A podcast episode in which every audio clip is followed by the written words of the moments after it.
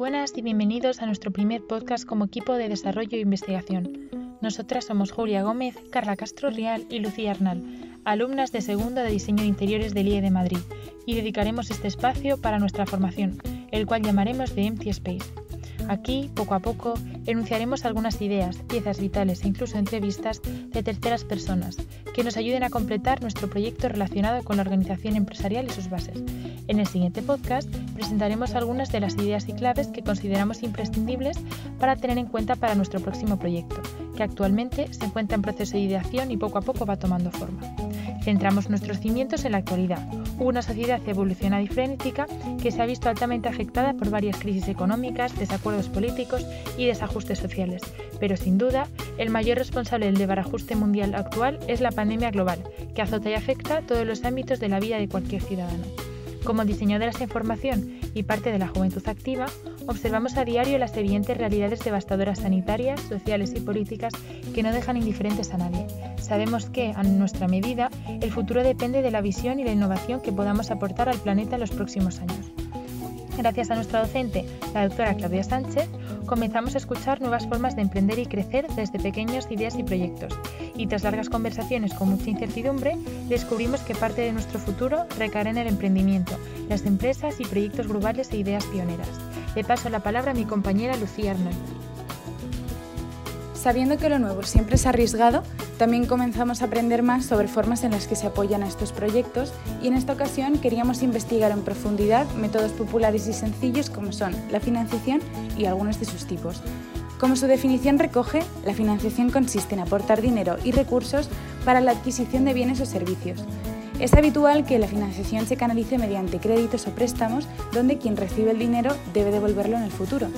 Algunos de los tipos más comunes pueden ser créditos, renting, las tres Fs, Family, Friends and Fools, pero sin duda es el crowdfunding la opción que desde nuestro punto de vista más se adecua a la sociedad actual y sus necesidades. Según la página web Rincón del Emprendedor, el crowdfunding es una financiación colectiva, normalmente online, que a través de donaciones económicas o de otro tipo consiguen financiar un determinado proyecto a cambio de recompensas o participaciones de forma altruista. Los promotores del proyecto de crowdfunding tienen una idea o propuesta que valoran necesita una financiación determinada y la explican al público en general, solicitándole los fondos necesarios para financiarla. Existen varios tipos de esta financiación y son el crowdfunding de recompensa, de donación, de préstamo y de inversión. Rodolfo Moreno Manzanaro, un experto consultor de marketing digital, asegura que España es un país especialmente activo en financiar proyectos a través de plataformas y sitios de crowdfunding. Hay muchísimos proyectos en España activos, con atención particular a los que necesitan aportaciones muy pequeñas pero constantes. Respecto a algunos trucos para realizar una campaña de esta financiación, el experto considera que para aumentar la difusión y el éxito son necesarios tres factores. Una gran red de contactos, una web propia directa y varias campañas de promoción y publicidad para mandar tu mensaje a un público idóneo. Una de las mejores plataformas de crowdfunding mundiales es sin duda Kickstarter. Con proyectos como el festival Burning Man o el Smartwatch Pebble de Fitbit, Kickstarter facilita la captación de recursos monetarios del público en general, un modelo que evita muchas vías tradicionales de inversión. Los proyectos deben cumplir con las directrices de Kickstarter para ponerse en marcha. Proyectos de caridad, de causas, de financiación de vida y recaudación de fondos sin límites fijos no están permitidos. La plataforma aconseja a los patrocinadores que usen su propio juicio al apoyar a un proyecto.